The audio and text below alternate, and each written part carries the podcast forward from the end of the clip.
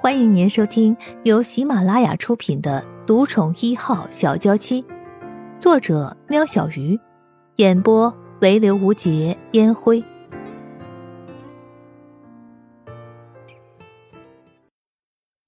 第一百零一集，十几把长矛对着他们，就像是在逗弄陆元浩和江淮似的，也不着急押送他们到官府。也知道这不是发作的好时候，陆元浩压抑着怒意，双手作揖，尽量的口气平稳的说着话：“这位官爷，想必您是误会了。我堂堂陆氏镖局，从未有过江洋大盗之辈，又怎么可能是官府的通缉犯？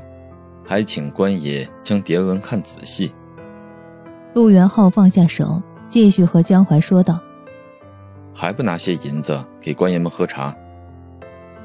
少爷，江淮表情扭曲着，感情他家少爷忘了他们穷到要当玉佩了，离阅读还那么远，沿途的花费不知道还要多少，哪还有钱来给这个刻意找茬的大胡子？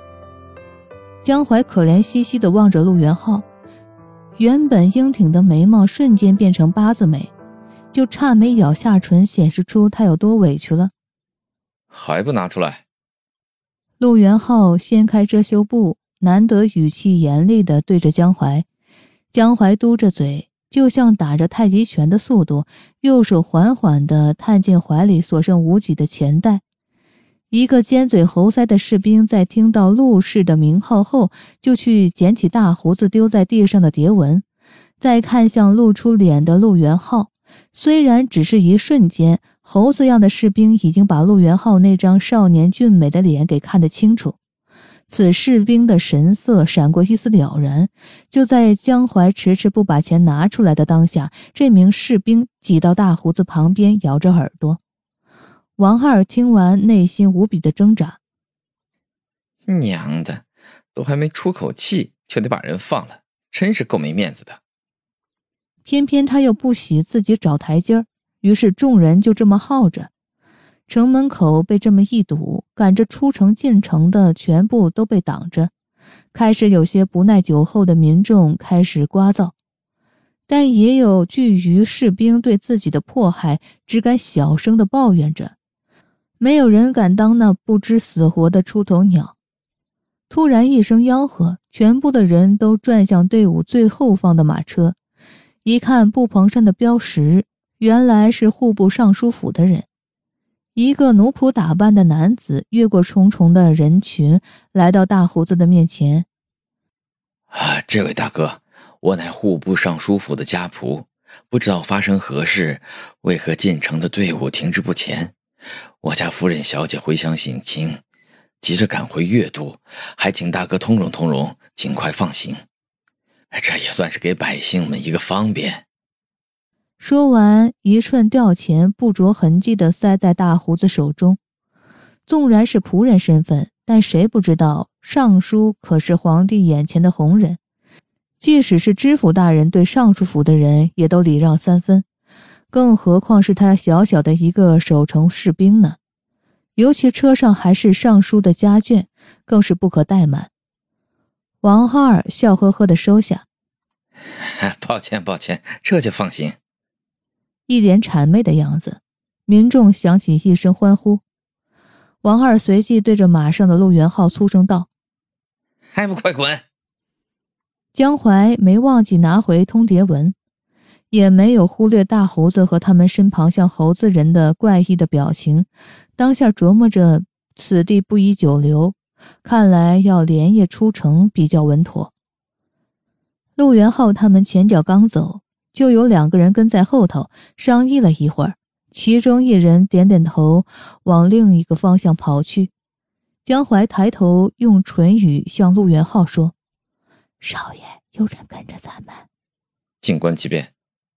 陆元浩头上的脸又遮住了，透过布下方的空间，清楚的看到江淮的嘴型。从小两个人一起长大，一起挨打挨骂的机会不少。每当罚跪不准说话的时候，江淮总会用奇怪的表情逗弄着正儿八经的陆元浩。再大一点，两个人边跪也能边无声的交谈。只是江淮讲的多，陆元浩讲的少。再往前走了一会儿，一个门帘上大大的“当”字跃入眼帘。少爷，当铺就在前面，我们这会儿过去。后面跟着的人肯定来意不善。现在如果当了玉佩，那白花花的银子还不叫后面的人眼红啊？虽然说江淮认定普通的偷是不可能从他身上摸走任何东西的，但要是又阴沟里翻船，要知道这是他和少爷第一次出远门，倒霉的事儿却一桩接着一桩来。他严重的怀疑他和陆元浩与岳氏国的八字不合。所以凡事还是小心为上。陆元浩点了点头。少爷，你在这稍等一会儿，我去问问什么价。江淮不待陆元浩回答，径自走入当铺中。陆元浩也不以为意，只是骑在马上这么久，虽不至于感到劳累，但全身筋骨也僵硬的难受。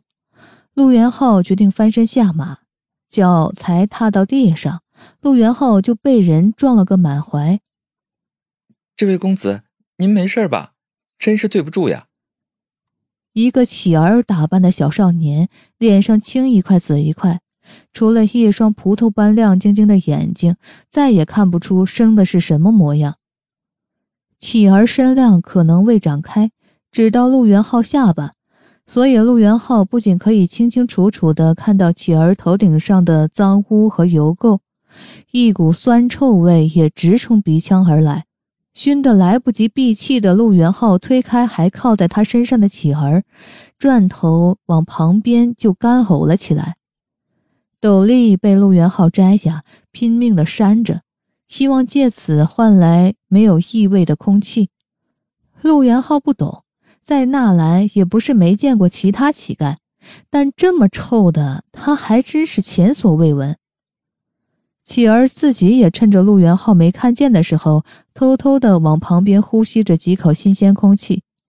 乞儿心里暗咒那个把猪食倒在他身上的人，不过是假装，也用不着这么狠吧？连他自己都快被自己给臭死了。好不容易缓过一口气的陆元浩，暗暗的退了几步，想借此拉开与乞儿的距离。只是那难闻的气味，怎么可能因为这样就闻不到呢？陆元浩只好憋气，打算能忍多久就算多久。此时，大街上形成了一幅非常迥异的画面，所有路人纷纷的掩鼻走避，忍不了的就随地吐了出来。据说县令知道此事，下令城里的乞丐每隔三日都要到衙门里受检。未通过者一律逐出隐城。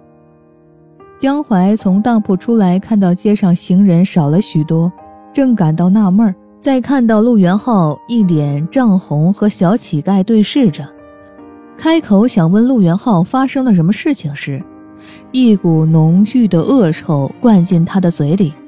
江淮两眼一翻，居然直挺挺地向前倒去。陆元浩眼明手快地扶住江琪。及时拯救他还算英挺的脸远离地上的黄土、沙石，还有马儿拉出来的东西。陆元浩顺手伸进江淮的怀里，摸到了钱袋，一手穿过江淮腋下撑住他，一手小心翼翼地从钱袋里掏出最小的细碎银两，丢给了小乞丐。一文钱逼死英雄好汉呢。更何况那块玉佩还安稳的在江淮的身上，陆元浩知道江淮恨不得一个子儿掰成两个用，哪敢随意的拿？他可不想面对江淮醒来知道事情后所发的牢骚。